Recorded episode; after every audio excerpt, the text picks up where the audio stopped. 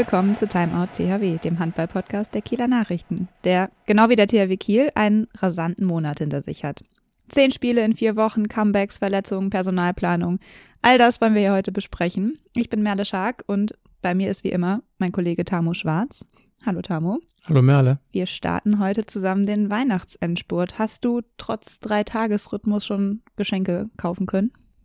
Ich habe in der Tat heute einige schon kaufen können, bestellen können, ehrlicherweise, und habe schon ein paar Geschenke im Sack. Ich würde mal sagen, wir sind so ungefähr bei 50 Prozent. Hervorragend. Und du? Ich habe versucht, auf dem Christkindlesmarkt in Nürnberg mich umzutun, bin dann aber sofort, als ich sah, was da für ein Gedränge ist und Menschenmassen wieder umgedreht und bin dann immerhin deshalb rechtzeitig zum Spiel des THW in Erlangen gekommen. Ich habe gesehen, du hast in deinem Text mit Expertenwissen geglänzt, ja. den einen berühmten Stand erwähnt, an dem sich alle drängen. Da muss ich sagen, habe ich dann auf der Rückfahrt am Bahnhof tatsächlich zugeschlagen beim Elisenstand. Oh ja. Aber wir wollen nicht über uns reden, sondern über den THW Kiel. Und der hat sich schon so ein bisschen selbst beschenkt, oder? Wollen wir mal direkt starten mit unserem Zebra-Formcheck? Zebra-Formcheck. Ja, du hast eben noch eine Sache vergessen. Du hast ja gesagt, äh, eine Klatsche, Comebacks, Niederlagen, Siegesserie, aber es wurde sich sogar auch gestritten. Stimmt, es gab, es gab einen großen Streit, Streit, Ja, zwischen Philipp Jicher und Sander Sargosen, der aber auch nach einem Tag schon wieder beigelegt war. Insofern äh, Emotionen sich, überall. und vor Weihnachten haben sich alle wieder lieb, das ist doch auch gut. Genau, passt doch hervorragend. Ja, aber grundsätzlich lässt sich würde ich sagen, wenn wir jetzt einen Formcheck für die Zeit seit der letzten Folge machen wollen. Da gab es ja erst nochmal einen richtigen Tiefschlag. Äh, mhm. Die höchste Europapokal-Heimniederlage der Vereinsgeschichte gegen Aalborg. Ähm, aber seitdem die bisher stabilste Phase dieser Saison mit inzwischen ja der längsten Serie ohne Niederlage, sieben Spiele, ein Remis war nochmal dabei dann in Aalborg. Und nicht irgendwelche Gegner, ne? Also genau. nach der Riesenklatsche kam gleich der für nicht alle erwartbare Sieg gegen den damaligen Spitzenreiter Füchse Berlin. Dann das Unentschieden gegen Aalborg. Es war ein Sieg gegen Paris und Kolstadt in der Champions League dabei. Also, das kann sich sehen lassen. Ja, und trotzdem gibt es immer noch diese Phasen in den Spielen, auch jetzt wieder in Erlangen zu sehen. Klar, das war in keiner Weise ein schönes Handballspiel. Das geht bei dem Gegner, glaube ich, auch nicht. Der ist ja nun jetzt nicht auf Tempo aus und auch nicht unbedingt dafür bekannt, zimperlich mit Gegenspielern in der Abwehr umzugehen. Das ist kein Wunder, dass es dann so ein Kampfspiel wird. Und trotzdem, zwischendurch gab es eine Fünf-Tore-Führung und irgendwann drohte wieder der Ausgleich. Also es gibt äh, diese Schwankungen, aber für mich ist jetzt so in dieser letzten oder jüngsten Phase der Saison stechen zwei Dinge heraus, nämlich einmal dass es eben dann doch, wenn es drauf ankommt, eine gewisse Stressresistenz offensichtlich gibt, so in der Crunch-Time, also dass man sich eben nicht mehr das Momentum unbedingt klauen lässt und dass gerade auch bei den jüngeren Spielern, die zuletzt mit Formschwankungen oder Tiefs auch wirklich zu kämpfen hatten, Erik Johansson oder ein Elias Ellison Ashipa Goethe, man merkt, finde ich, dass da so kleine Schritte nach vorne passieren, auch was den Umgang gerade mit diesen Situationen umgeht. Also wenn dann technische Fehler passiert sind oder Fehlpässe, ähm, dass der Kopf nicht mehr ganz so schnell runtergeht, sondern dass halt weitergemacht wird. Oder ein Erik Johansson, der gegen den BHC noch nur vier Tore aus zehn Versuchen hatte, also eine Quote, die man als Rückraumspieler nicht so gerne hat, aber halt, wo Philipp Hiecher auch wirklich sagte, aber es ist trotzdem beachtlich, dass der einfach weitermacht. Und genau das ist offensichtlich diese Errungenschaft, dass man einfach ja die Rückschläge so wegsteckt, dass sie dann für die nächste Aktion vielleicht nicht mehr die allergrößte Rolle spielen oder fürs nächste Spiel. Und jetzt in Erlangen macht dann Johansson fünf Tore aus sechs Versuchen und ist einer Wunderbare der, Tore auch, ja, muss man dazu also sagen. Krass, mhm. krasse Hammertore aus allen Lagen, muss man sagen, ja. Ich finde auch, dass so eine gewisse Crunch-Time oder Stressresistenz zurückgekehrt ist. Also wenn man sieht, gut, das Spiel gegen den BHC, das waren am Ende plus neun Tore, aber der Sieg gegen Paris war knapp, das Spiel gegen Kolstadt war auf das Messerschneide ja. und in diesen Spielen eben am Ende nicht wegzubrechen, das, das ist eben auch eine, eine Fähigkeit. Die geht dann vielleicht am Ende manchmal auch auf, auf Kosten der Schönheit des Spiels. Also da waren jetzt auch einige Spiele dabei, die waren nichts für Feinschmecker, aber ähm, die Punkte stehen am Ende auf dem Konto. Und ich glaube, das ist auch ähm, ein wichtiger Faktor, was so das Gefühl angeht. Also alleine das Gefühl, in der Champions League mit 15 Punkten auf Platz 1 zu überwintern, dass du da, ich will jetzt nicht sagen, die direkte Qualifikation fürs Viertelfinale ist schon so gut wie sicher, aber bei noch vier ausstehenden Spielen spricht vieles dafür, dass der THW das gut erreichen kann. Ja. Ähm, das, ja, das sorgt, glaube ich, auch für Selbstbewusstsein und, und wieder für so eine Selbstverständlichkeit in diesem THW-Tross. Äh, ich finde, man merkt auch immer mehr, also das gerät vielleicht schnell irgendwie so ein bisschen in Vergessenheit, dass so ein Henrik Pekele halt auch wirklich lange verletzt war und sich nach dem Comeback erstmal auch zu einer alten Form wieder zurückarbeiten muss. Aber gerade mit Blick auf die letzten Spiele, diese Abwehr ähm, mit mhm. Pekela, Winzek im Innenblock und dann Duvniak so ein bisschen halb freiwillig, weil Reinkind eben noch fehlt und Weinhold gerade erst wieder zurückgekommen ist, auch nach langer Verletzung ähm, auf der rechten Halbposition und Maunus Landin auf der linken. Das ist schon ein echter Riegel. Also der die alten Recken sind, glaube ich, der Grundpfeiler jetzt wirklich, äh, alter Recke, Magnus Landin ist natürlich ein bisschen vermessen zu sagen, aber in Sachen DRW-Erfahrung. Ja. Ähm, auf der Halbposition in der Deckung ist er schon einer der besten der Welt, würde ich sagen. Man, wir denken alle noch ans WM-Finale, als er da die französischen äh, Größen wie Dikamem ausgeschaltet hat. Also dem macht auf der Position kaum jemand was vor und insofern würde ich ihn da schon auch als Recken bezeichnen. Ich würde auch Peter Överbühn nicht vergessen wollen, der auch nicht so selten im Innenblock gefragt ist und seinen Job da auch ordentlich erledigt oder mehr als ordentlich erledigt. Ja, aber ich finde tatsächlich, also ich meine, ist ja kein Wunder, dass Winzek Pekela als das Mittelblock-Duo, ähm, da merkt man jetzt zuletzt wirklich, dass das so der, das Herzstück dieser Abwehr ist. Ähm, und klar, Petter ist ein Spieler, der da gut komplettiert, aber in den Phasen, wo es dann wirklich darum geht, ein Momentum-Shift zu verhindern oder eben die Bälle zu gewinnen oder eben kein Gegentor zuzulassen, habe ich den Eindruck, hilft das dem THW momentan auch extrem, dass jetzt die beiden da wieder in nahezu alter Form zusammen agieren können. Wollte man zynisch sein, würde man jetzt sagen, das beste deutsche Innenblock-Duo oder dürfte einem eigentlich vor der EM nicht Angst und Bange werden. Aber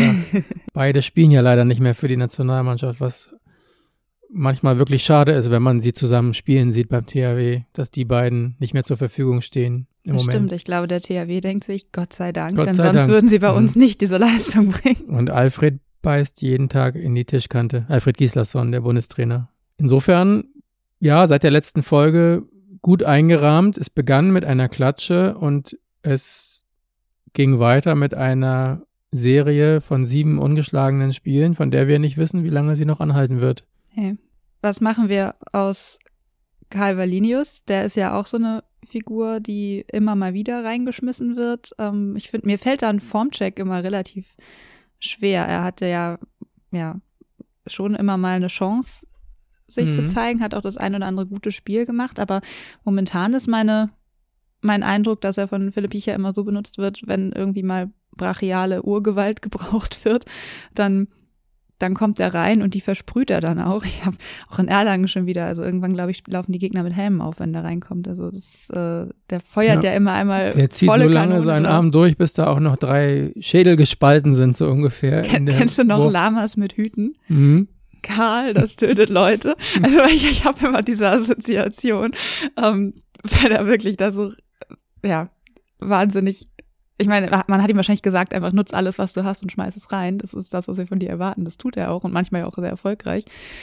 Aber ähm, diese, diese Zeit dieser Einsätze, also dieses Punktuelle, das gibt mir manchmal so ein bisschen Rätsel auf. Also man kann irgendwie nicht richtig einschätzen, ob der jetzt ein, ja, ich will nicht das Wort Fehl Fehleinkauf in, in den Mund nehmen, ähm, weil er einfach so wenig eine tragende Rolle spielt. Aber ähm, offenbar sieht, wird, sieht man ja Potenzial in ihm ähm, und das zeigt er ja auch ab und zu, aber man wüsste so gerne, was er zeigen könnte, wenn er müsste über längere Spielzeit. Oder wie siehst du das? Ja, er kommt immer so für Sonderaufgaben, wie so ein Special Agent irgendwie, aber jedes Mal, wenn er etwas länger auf dem Feld steht, finde ich, ist er noch nicht richtig integriert in das Spiel. Also es, das Spiel mit ihm wirkt immer etwas fremd, als ob es dann auch immer mal hakt oder stoppt oder irgendein Automatismus kurz bremsen muss. Er ist jetzt ja auch schon für den 18er Kader der Schweden, bei der Handball-Europameisterschaft nominiert worden. Darüber habe ich mich riesig gewundert, muss ich sagen, weil auf der Position bei den Schweden ja zum Beispiel auch ein gerade rigoros aufspielender Lukas Nilsson äh, in Frage käme. Also Erik Johansson und Karl sind beide nominiert. Ähm, das freut mich einerseits für die beiden, aber bei Absolut. Karl, bei Karl habe ich mich wirklich gewundert, weil, und da kann er ja gar nichts dafür, weil einfach der Nationaltrainer Glenn Solberg gar nicht so viele Gelegenheit hat, ihn zu beobachten, weil er so wenig spielt. Und ähm, wenn er gespielt hat, waren natürlich die Situationen auch immer etwas undankbar. Dann sind es kurze Minuten, oft schon in der Schlussphase des Spiels. Da ist manchmal auch so ein bisschen Hopp oder Top, aber so richtig lange Phasen gab es da eigentlich nie. Darum, ja, hat mich, hat mich das gewundert. Ich glaube ja, er hat sich, Glenn Solberg hat sich an das, ich glaube, das Halbfinale gegen Frankreich bei der letzten mhm. EM erinnert. Karl, glaube ich, mit seinen ersten vier Toren des Turniers, aber aus vier Versuchen äh, den Finaleinzug gesichert mhm. hat. Wer weiß, vielleicht sowas.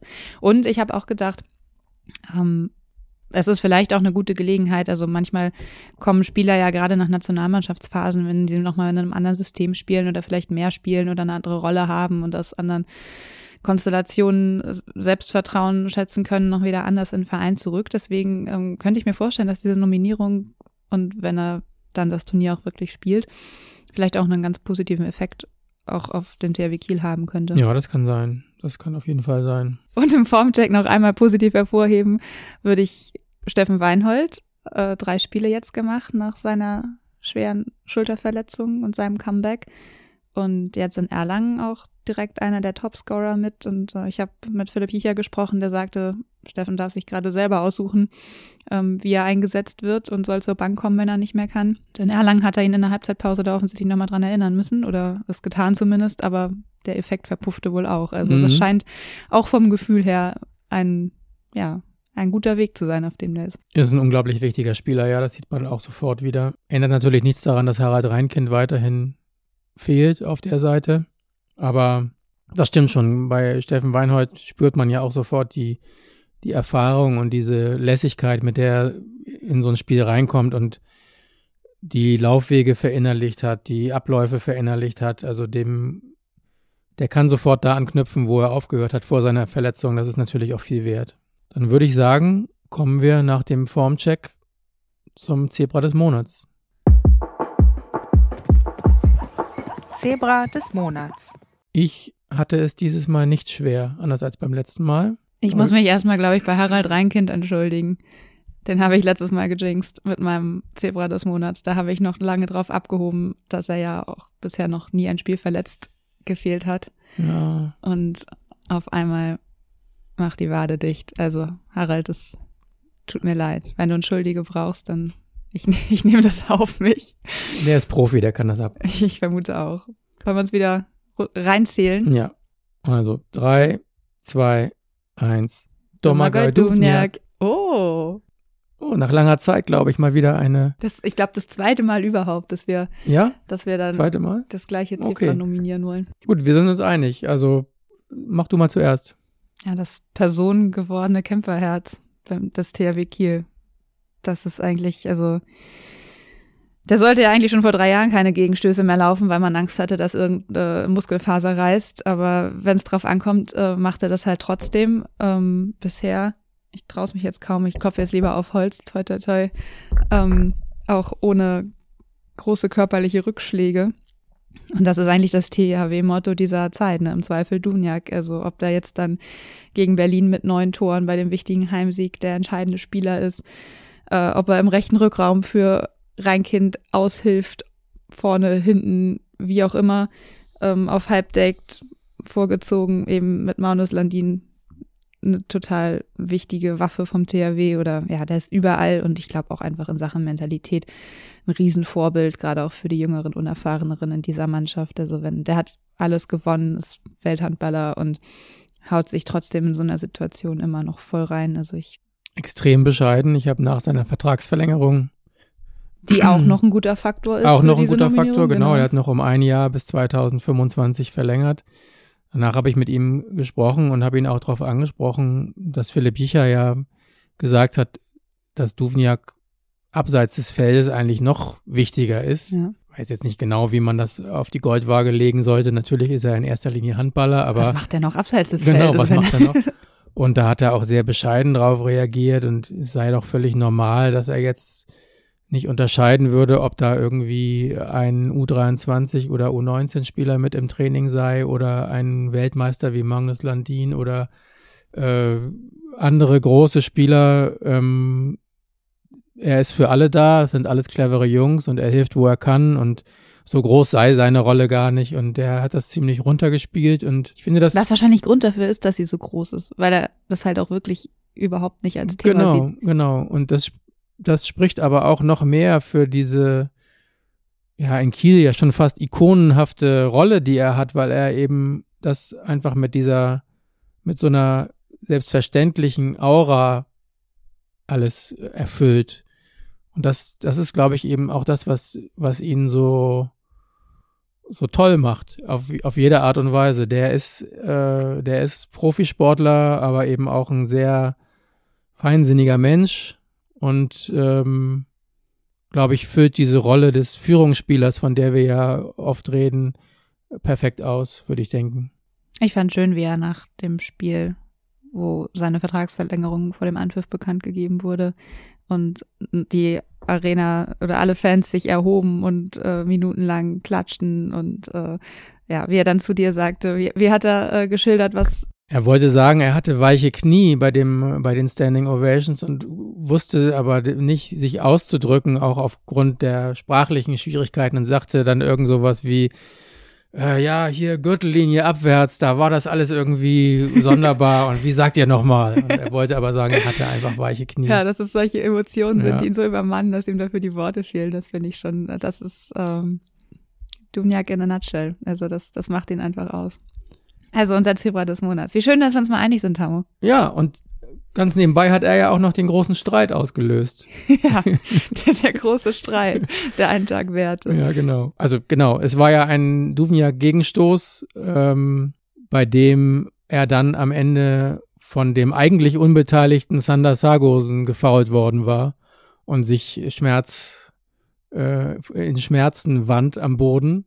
Und Man ahnte Schlimmes. man ahnte Schlimmes. Sargosen warf ihm Schauspielerei vor und Philipp Jicher warf daraufhin Sargosen Respektlosigkeit vor. Daraus entstand der Streit zwischen Jicher und Sargosen, der dann aber, wie gesagt, ja nach einem Tag auch beigelegt war und Sargosen das ja offensichtlich alles so gar nicht gewollt hatte und Ich glaube, Ja. dieser Streit zeigt einfach äh, ganz genau, wie wichtig dieses Spiel war. Duvniak schmeißt sich da mit allem, was er hat, Duvniak like rein, mhm. äh, nimmt natürlich vielleicht auch nochmal die eine Umdrehung mehr auf dem Boden mit, um eben zu zeigen, dass da äh, Kontakt war und dementsprechend äh, ist Sargosen dann sauer, weil der natürlich auch gefrustet war. Klassisches äh, Sargosen-Spiel muss man aber auch sagen, so Ja. eine Art Bärendienst in der Crunch-Time, wenn es nicht so richtig läuft.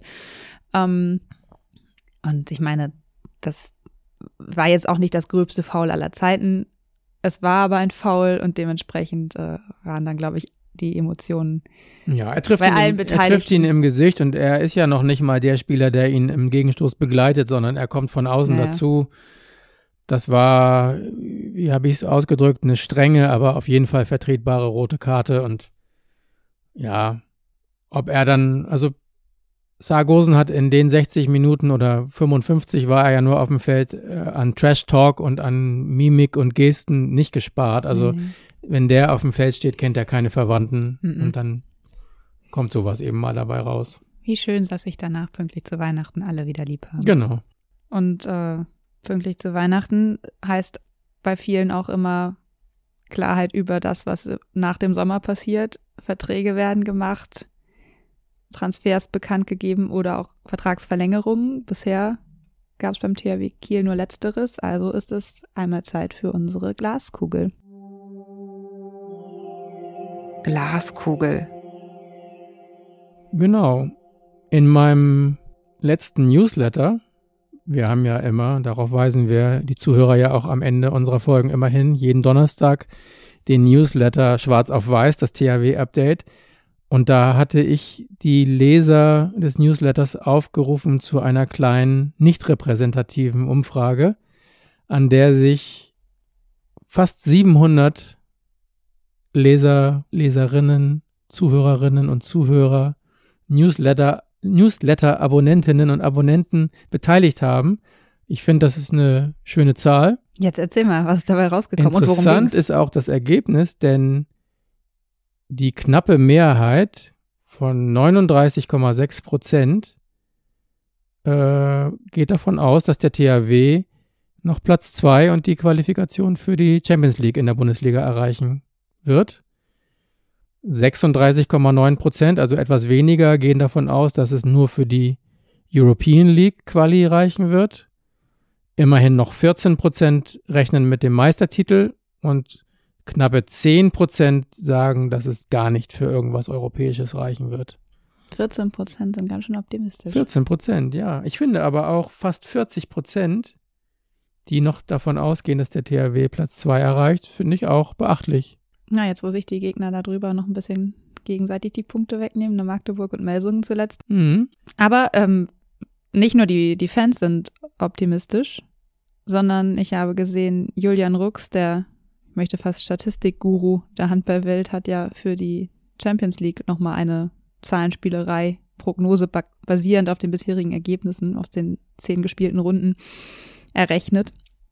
Und immerhin ist der auf eine zehnprozentige Wahrscheinlichkeit des Champions League-Siegs für den THW Kiel gekommen. Man muss dazu sagen, Barcelona, Westbrem und auch der SC Magdeburg haben eine noch höhere Wahrscheinlichkeit. Aber ähm, für alle, die Hotels in Köln reservieren wollen fürs Final Four, 56,4 Prozent beträgt seiner Berechnung nach die Wahrscheinlichkeit für einen Final Four Einzug und 24,4 Prozent fürs Finale. Also abgeschrieben ist der THW bei vielen und auch in der Statistik ganz offensichtlich noch nicht. Nee, das stimmt, wobei man sagen muss, dass Champions League und Bundesliga irgendwie in dieser Saison auch zwei Sicher. völlig unterschiedliche Spielfelder sind. Aber das stimmt. Aber hättest du, wie hättest du denn abgestimmt bei der Umfrage? Also die Champions League, ich, ich glaube, ich sehe mich da bei der Mehrheit. Die Champions League Qualifikation traue ich ihnen schon auch noch zu. Es ist halt erstmal die Hinrunde gespielt. Die Meisterschaften, das glaube ich nicht. Also ich glaube nicht, dass die Füchse nochmal was wegschmeißen. Ich glaube zwar schon, dass sie noch Punkte lassen, ähm, weil sie eben auch einen ein bisschen zu kleinen Kader haben, weiß man natürlich auch nie, was jetzt in der Winterpause noch kommt. Magdeburg ist auch, ja, eigentlich stabiler bisher.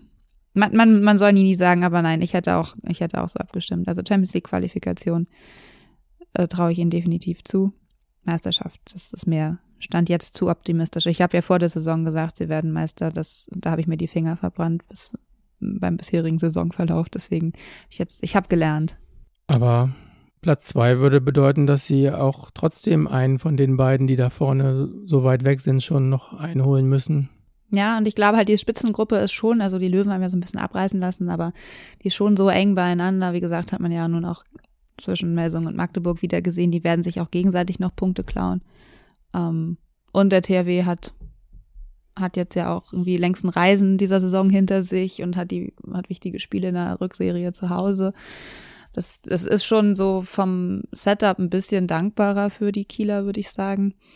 Ähm, aber ja, man weiß ja nie, was bei dieser EM passiert. Also lass da ein, zwei Verletzungen dazu kommen und dann ist das alles schon wieder in alle Richtungen offen. Mhm, es waren auf jeden Fall knapp 100 Stimmen, die gesagt haben, der THW wird noch Meister. Das sind, das sind die Unerschütterlichen. Mhm. Lass uns in dieser Glaskugel, es sei denn, du hast noch eine waghalsige Prognose, was das Abschneiden angeht. Nee. Lass uns doch auch nochmal über die Kaderplanung sprechen, denn äh, da gibt es inzwischen etwas mehr Klarheit über das Saisonende hinaus, aber ja auch immer noch einige Fragezeichen. Duniak haben wir schon gesagt, er hat seinen Vertrag nochmal verlängert um ein Jahr bis 2025. Zuvor auch sein Co-Kapitän Nikola Bielik eine Vertragsverlängerung bis 26 bekannt gegeben, um zwei Jahre. Peter Överby auch 26. Genau. Thomas Mörk war 25. Die war schon klar, aber ist jetzt Ja. auch nochmal offiziell kommuniziert, genau. Und dann sind da ja aber immer noch einige Kandidaten, ähm, wo wir es noch nicht wissen, wie es weitergeht und die das selbst bisher auch vielleicht noch gar nicht unbedingt wissen. Ähm, wollen wir die einfach mal durchgehen und eine Einschätzung abgeben, ähm, was, was wir denken, wie die Chancen stehen? Ja, lass uns mal auf links außen anfangen Ja. und dann die klassische Runde machen. Rune Darmke. Der Urkieler, das Eigengewächs. Nur eine Frage der Zeit, meiner Meinung nach. Ja, ich denke auch. Ich sehe da auch einfach darüber, also nicht eine, keine rein sportliche, wenn auch durchaus, also ich finde, eine Vertragsverlängerung wäre auch sportlich gerechtfertigt, der ist sehr formstark ähm, gewesen zuletzt. Ähm, aber eben auch in Sachen Identifikationsfigur und auch einfach so diese Erfolgserfahrung, Leistungsbereitschaft, da ähm, macht dem keiner was vor. Und gemeinsam mit Maunus Landin auf der Linksaußenposition sehe ich da einfach keinen Handlungsbedarf, da irgendwas zu ändern. Und er hat uns ja hier im Podcast auch schon erzählt, er möchte gerne bleiben. Ähm, von daher würde mich das extrem wundern, wenn das nicht weiterginge. Ich sag, dauert nicht mehr lange und 2027. Ja. Das 27 ist natürlich schon. Ah, ich sag, ich sag 26. Bis 27 kann das erste Kind erstmal aus dem Gröbsten raus sein. also er würde wahrscheinlich für die nächsten zehn Jahre unterschreiben. Andere Außenseite? Rechts außen? Wollen wir erst nach rechts außen oder wollen wir den Bogen machen? Wir können auch den Bogen machen. Halb links. Halb links ist alles safe. Bielig 26, Valinius 27, Johansson 28. Ja. Das ist die Position wahrscheinlich beim THW Kiel, die am nachhaltigsten sorgenfrei ist. Ja, auch in der Kombination mit Dunjak jetzt ganz gut für Bilek und Johansson. Bilek mhm. kann noch ein bisschen mehr in diese konstantere Leaderrolle reinwachsen. Ja. Ähm, Johansson sich ja nach dem ersten großen Bundesliga-Tief wahrscheinlich auch dann stabilisieren, wenn alles nach Plan läuft. Und Valinius kann eben zeigen, ob er ähm, einen längerfristigen Platz dann auch ja. im THW-Kader so erfüllen kann, wie er hofft von den Verantwortlichen. Und wenn man dann nahtlos die Rückraummitte als Rechtshänderposition mit reinnimmt, Duvniak 25, äh, Elias Elefsen, Aschipa Goethe 27, ist ein bisschen Handlungsbedarf auf lange Sicht um ja. dann irgendwann Duvniak zu ersetzen. Aber da bist du ja auch flexibel, weil man kann ja auch, also Bilik spielt ja auch viel in der Mitte. Genau. Und genau. angenommen jetzt ein Valinius zündet dann irgendwann konstant, ähm, dann hast du, kannst du da rotieren. Und wie gesagt, in diesen, in diesen Positionen wird ja sowieso nicht, jedenfalls unter Jicha nicht so extrem gedacht, sondern genau. der vertritt ja eigentlich die Ansicht, jeder muss auch Mitte spielen können. Ähm, genau. Du kannst dann sehen, ob du, wenn du bei der Quantität bleiben willst, auf den Rechtshänderpositionen, ob du dir dann äh, einen klassischen Mittelmann holst oder einen Halblinken, ja. ob dann Bielig mehr in die Mitte rückt. Ähm, Shipagötu hat ja eher diese, diesen Typus Mittelmann, wie Miha Zarabetz einer war, ersetzt. Ja. Duvniak ist eher ein Allrounder, Bielig auch. Insofern könnte ich mir vorstellen, wenn Duvniak irgendwann gehen sollte, dass dann vielleicht eher so ein Spielertypus äh, wiederkommt, der halb links und Mitte spielen kann. Ja. Und dann ist man da auch wirklich gut besetzt. Und man ist da auch jetzt ja schon großzügig besetzt. Ja. Das finde ich schon, ja. Anders als im rechten Rückraum. Da gibt es zwar auch viele Namen, aber Harald Reinkind bleibt bis 27. Emil Matzen kommt im nächsten Sommer und bleibt dann bis 28. Ich gehe davon aus, dass das das kommende Gespann auf ja. halb rechts sein wird. Das scheint mir auch sehr klar. Das würde dann bedeuten, dass Steffen Weinhold und Eduardo Gobindo, die beide nur bis zum Sommer noch Verträge besitzen, nicht weitermachen. Ja, bei Gobindo ist es, glaube ich, sowieso klar. Der ist ja eh Ja. so als, ähm, Als Ersatz. kurzfristig Ja. Ersatz für Weinhold geholt worden. Ja, und bei Weinhold, da weiß ich auch gar nicht, sehr, wie viel Lust der selber hat, seinen Körper nochmal diesen Gefahren des Mhm. Handballspiels weiter auszusetzen. Der ist 36 Jahre alt und kann mir vorstellen, ja, dass das dann auch diese Saison, jetzt wo er auch wieder spielt, dann irgendwann ein gutes Ende nimmt und hoffentlich verletzungsfrei. Oder dass es so eine so ein Fall ist von man guckt von Jahr zu Jahr und wenn Bedarf ist, vielleicht nochmal spontan. Könnte ich mir auch vorstellen. Aber ich hätte jetzt auch eher. Also ich glaube bei Steffen schon, dass es ihn und seine Familie ja in die Heimat zurückzieht, also ins Frankenland. Also ja, vielleicht wird das so so eine Sache wie bei Duvniak, dass er doch noch mal ein Jahr und dann damit Emil Matzen sich richtig eingewöhnen kann und dann hast du eben vielleicht einen überm Durst auf der Position, aber ist ja auch immer eine Frage des Etats und der des Gesamtbudgets und so weiter. Also von meinem Gefühl her würde ich sagen, jetzt ist der Zeitpunkt gekommen, wo wahrscheinlich alle Seiten fein damit sind, wenn es da endet. Ja, wäre auch meine Prognose. Ja. Ich finde, jetzt kommt die spannendste Position, nämlich rechts außen.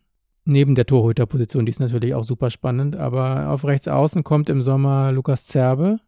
hat bis 2027 unterschrieben. Und sowohl Sven Erik als auch Niklas Eckberg haben nur noch Verträge bis zum kommenden Sommer, bis 2024. Und das kann ich gar nicht einschätzen irgendwie. Ja, ich finde das auch super schwer, vor allem auch, weil man, wenn man jetzt nicht im Training dabei ist, auch ganz schwer einschätzen kann, wie Sven Erik jetzt nach seiner Kreuzbandverletzung ein Jahr lang war der ja raus. Ähm, was der so zum Leisten imstande ist. Ähm, er hat jetzt eher Kurzeinsätze, finde ich auch fast ein bisschen überraschend, wie viel Eckberg auch tatsächlich spielt.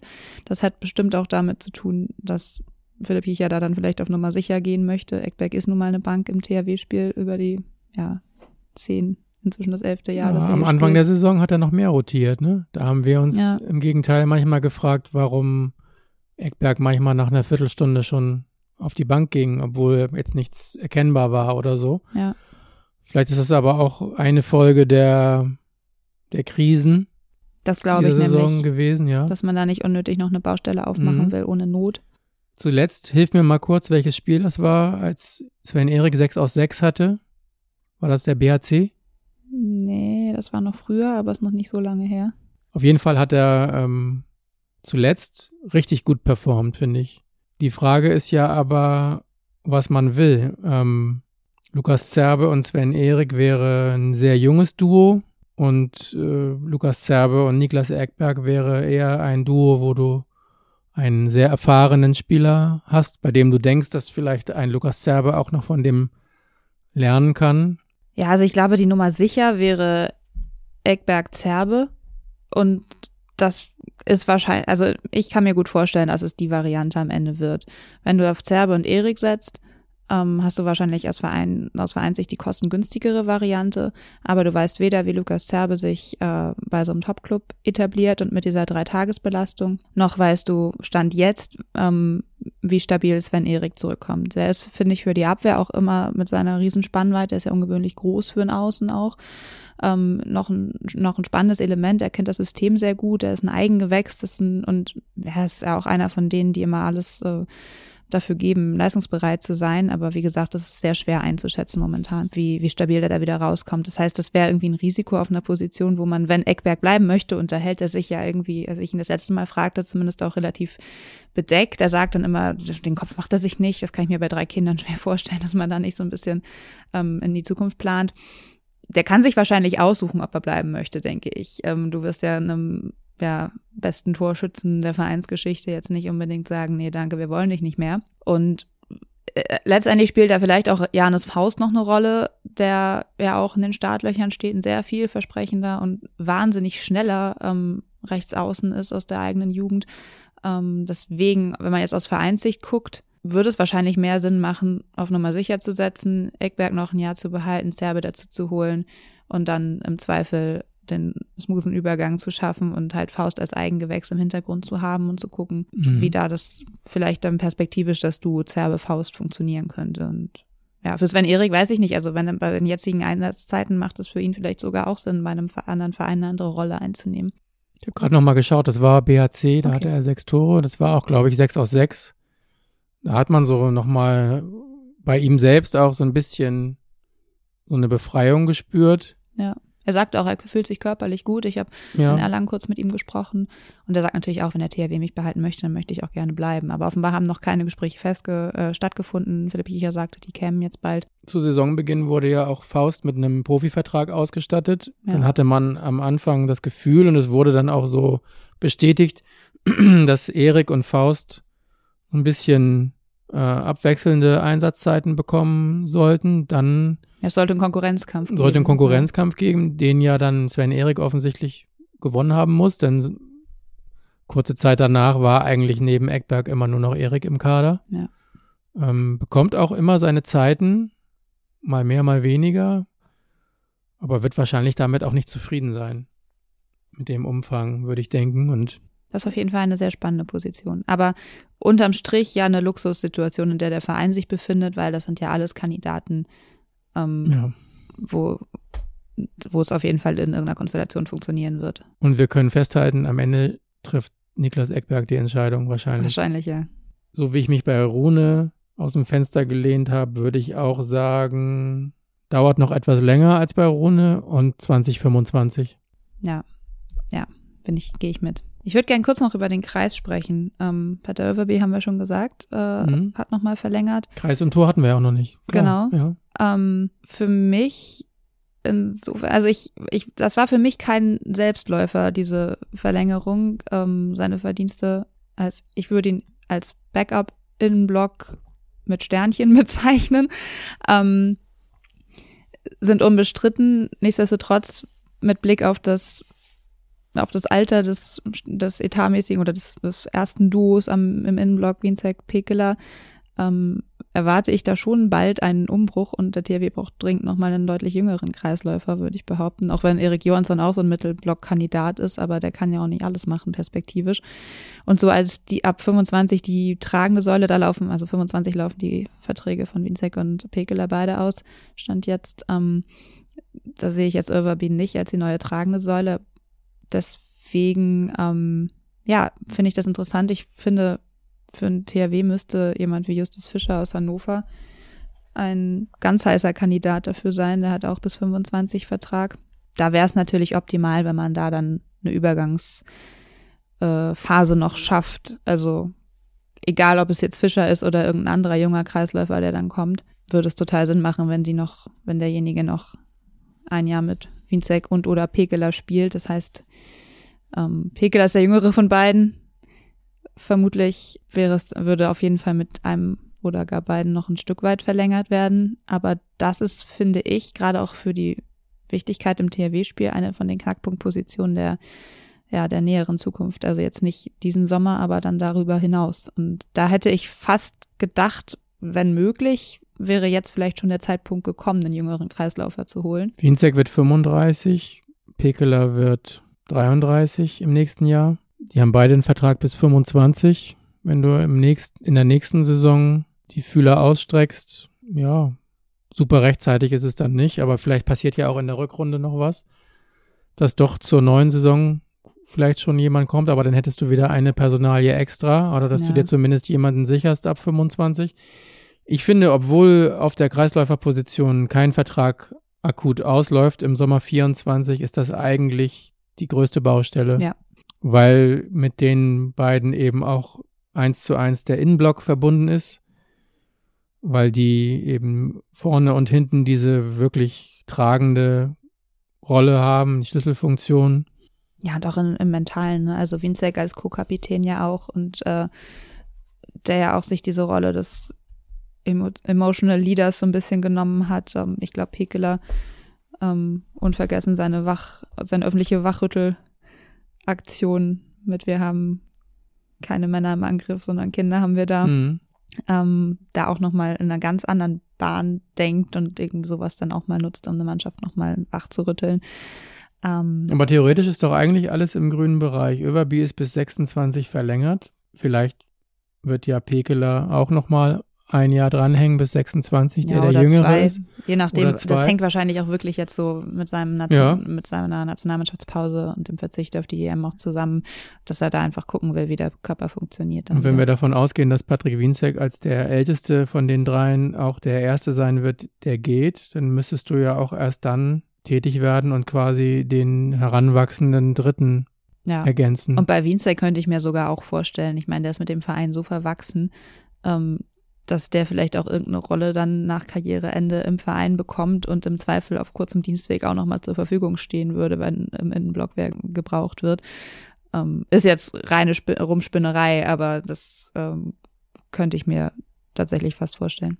Ja, das sagt man so oft bei verdienten Spielern, ne? Und am Ende sind aber doch die Funktionen, die da sind, begrenzt. so rar gesät, dass eben nicht jeder Dominik Klein, Patrick Wienzek, Domagoj Duvniak und alle anderen am Ende eine Funktion im THW übernehmen können. Ich könnte mir vorstellen, dass es für Patrick Wienzek eine Konstellation gibt. Das glaube ich auch. Wie hieß nochmal die Funktion von Daniel Narcis bei PSG? Maskottchen? Director Business Development irgendwas. Also das wirkte auch so ein bisschen wie für ihn konstruiert, damit er irgendeine Rolle im Verein haben kann. Ich glaube, Patrick Wienzek würde sich eher einen Titel wie Teambetreuer schnappen und einfach überall dabei sein. Mhm. Oder auch in der Jugend vielleicht irgendwie was mitmachen. Du meinst, Patrick wird der Nachfolger von Memel? Nein, nicht Nachfolger. Wenn, dann machen die das zusammen. Und die machen das zusammen. Ist auch eine gute Idee. Da haben die bestimmt schon mal abends beim Bierchen drüber geredet und sich das zurechtgelegt. Wer weiß. Und wenn nicht, dann spätestens jetzt. Es fehlt nur noch eine Position. Das ist die Position spannendste. zwischen den Pfosten. Thomas Mörkwa bleibt bis 2025. Dann kommt aus Barcelona Gonzalo Perez de Vargas. Und es gibt noch zwei Torhüter, deren Verträge jetzt auslaufen, nämlich Samir Bellassène und Vincent Gérard. Also für nächstes Jahr lege ich mich fest. Wohl wissend, dass ich kein gutes Händchen bei Torwartprognosen für den THW Kiel habe. Okay, bei dir ist Till Klimke der neue THW-Torwart. Also was kommt war jetzt? es, war Was es mal. Ich, ich finde, das ist jetzt nicht ganz so gewagt, diese These. Aber für nächste Saison gehe ich fest davon aus, dass es Mirko und Bellassen sind. Die haben sich jetzt als Zufallsduo äh, irgendwie doch sehr gut gefunden. Es gibt offensichtlich keine Signale aus Barcelona, dass Perez de Vargas früher kommt. Das würde wahrscheinlich auch ein Heidengeld kosten. Ähm, und warum was auseinanderreißen, was jetzt gerade häufig nicht, also manchmal schon auch mit einem überragenden Torwart über 60 Minuten, aber oft auch wirklich als Team. Ähm, einer startet und hat vielleicht ein Tief und der andere kommt rein und unterm Strich sind sie dann die besseres, das bessere Duo als das gegnerische. Ähm, warum da ohne Not nochmal was dran drehen? Einziges Gegenargument. Es sei denn, sie haben für die zweite Position neben Perez de Vargas schon was eingetütet. Jetzt möchtest du ja nur, dass sie Viktor Gisli Hallgrimsson holen, damit du deine Wette gewinnst. Ob es jetzt der ist oder ein anderer, aber wenn sie in der langfristigen Planung die zweite Position sich schon zurechtgelegt haben und das derjenige wäre, der dann 24 auch schon kommen könnte, ich dann glaube würde es nicht, gegen Bellasen sprechen. Aber Ich glaube aber nicht, dass da was festgelegt ist. Also, das ist einfach, das wäre zu viel Risiko. Du machst zwei Jahre im Voraus mit Perez de Vargas einen Vertrag, dann kannst du ja nicht auch noch jemanden anders, du weißt ja nicht, was an Verletzungen kommen und so weiter und so fort. Also, ich glaube, naja, nein, ich meine, bevor sie wussten, dass Bellasen zündet, mussten sie sich ja schon Gedanken über die Zukunft machen. Hast wussten ja ja nicht, dass. Samir Bellasen sozusagen als Notnagel so gut funktionieren würde. Das heißt, in der langfristigen Planung, wie sie ihre Torwartposition besetzen, da war ab 25 Perez de Vargas beset, gesetzt und sie waren vielleicht ja noch auf der Suche nach einem zweiten.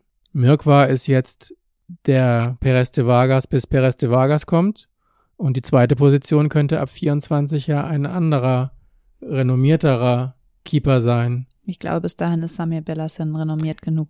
Ist er ja auch, steht jetzt ja auch im französischen Kader und so weiter, aber wenn das vielleicht mit einem Viktor Gisli Hallgrimsson oder einem anderen schon äh, ausbaldowert war, dann wissen wir da ja vielleicht noch gar nicht, was kommt. Nee, klar. Und ich glaube, das ist aber tatsächlich auch äh, in der THW-Planung. Also es gibt da bestimmt äh, zwei, drei Kandidaten, die man da auf dem Zettel hat dafür, mit denen vielleicht auch Kontakt besteht. Aber ich glaube, ähm, dazu wissen alle genug, alle Beteiligten genug um die Dynamik dieser, dieses Business sozusagen, dass man sich da dann einfach noch nicht festlegt, sondern dass man den Kontakt hält, dass man guckt, wie die Entwicklungen voranschreiten. Ähm, und dass es vielleicht auch jetzt einfach noch gar nicht klar ist. Also, und dass man vielleicht wirklich ganz gezielt jetzt schaut, was, ich meine, es war ja vorausschauend zu sagen, man holt Bella Sen und schafft offensichtlich schon direkt, also verhandelt gleich mit, ähm, welche Konditionen greifen, wenn man ihn noch länger behalten möchte. Das, diese Entscheidung steht jetzt auch kurz bevor. Und das, glaube ich, ist einfach nochmal so ein, eine Ursprungskrücke, die sich jetzt als Glücksfall er, erweist.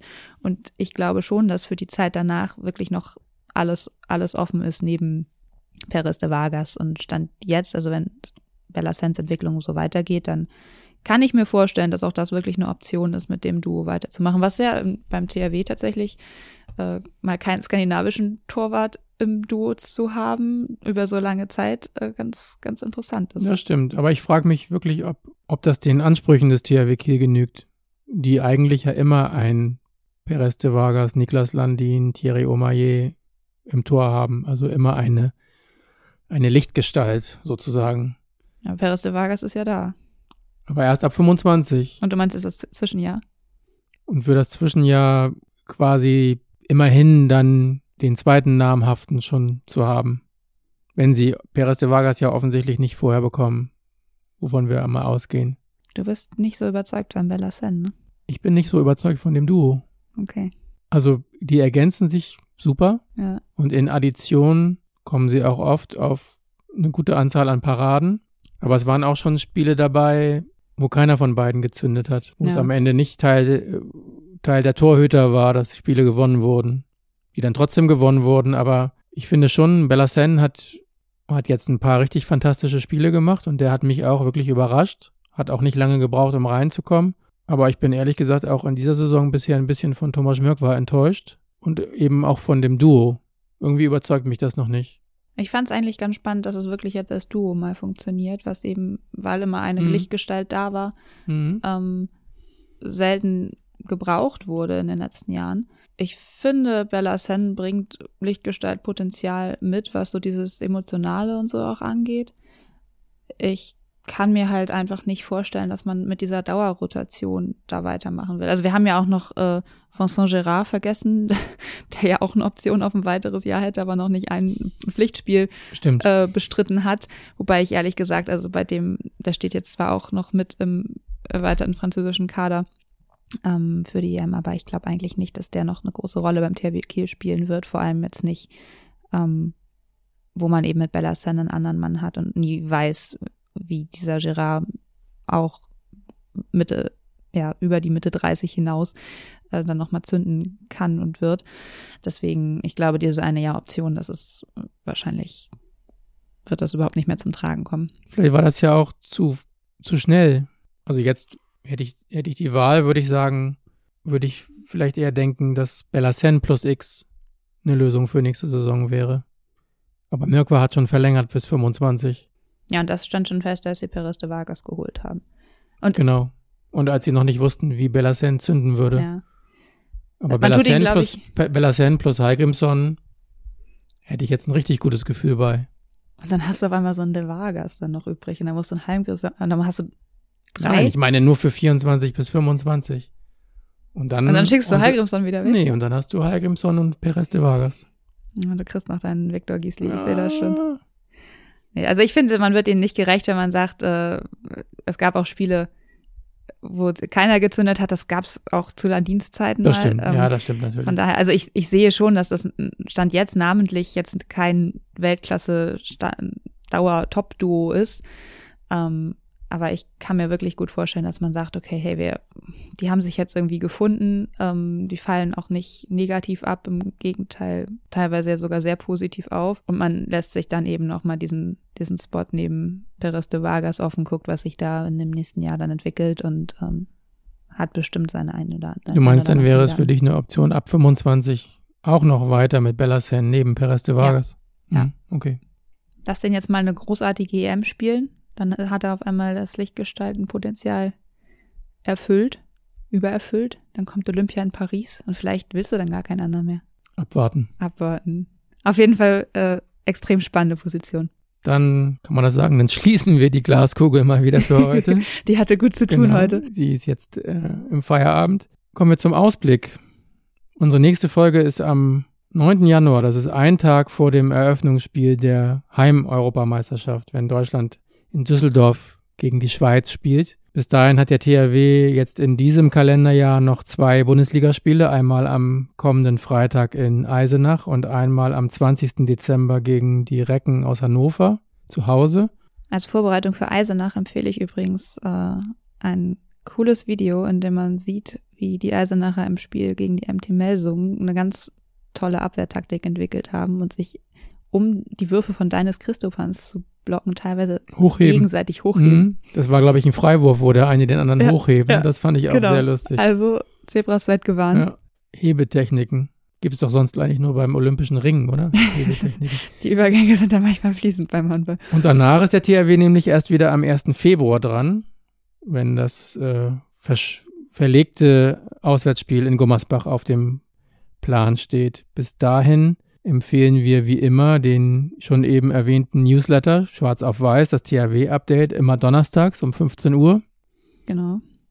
Und ja, schreibt uns, wenn ihr Anmerkungen, Anregungen, Kritik, was auch immer habt, Fragen an sportredaktion.kieler-nachrichten.de. Wir freuen uns über Weihnachtspost, Weihnachtsmails, Kadervorschläge, auch immer gern gesehen. Prognosen, Vorschläge fürs Zebra des Monats.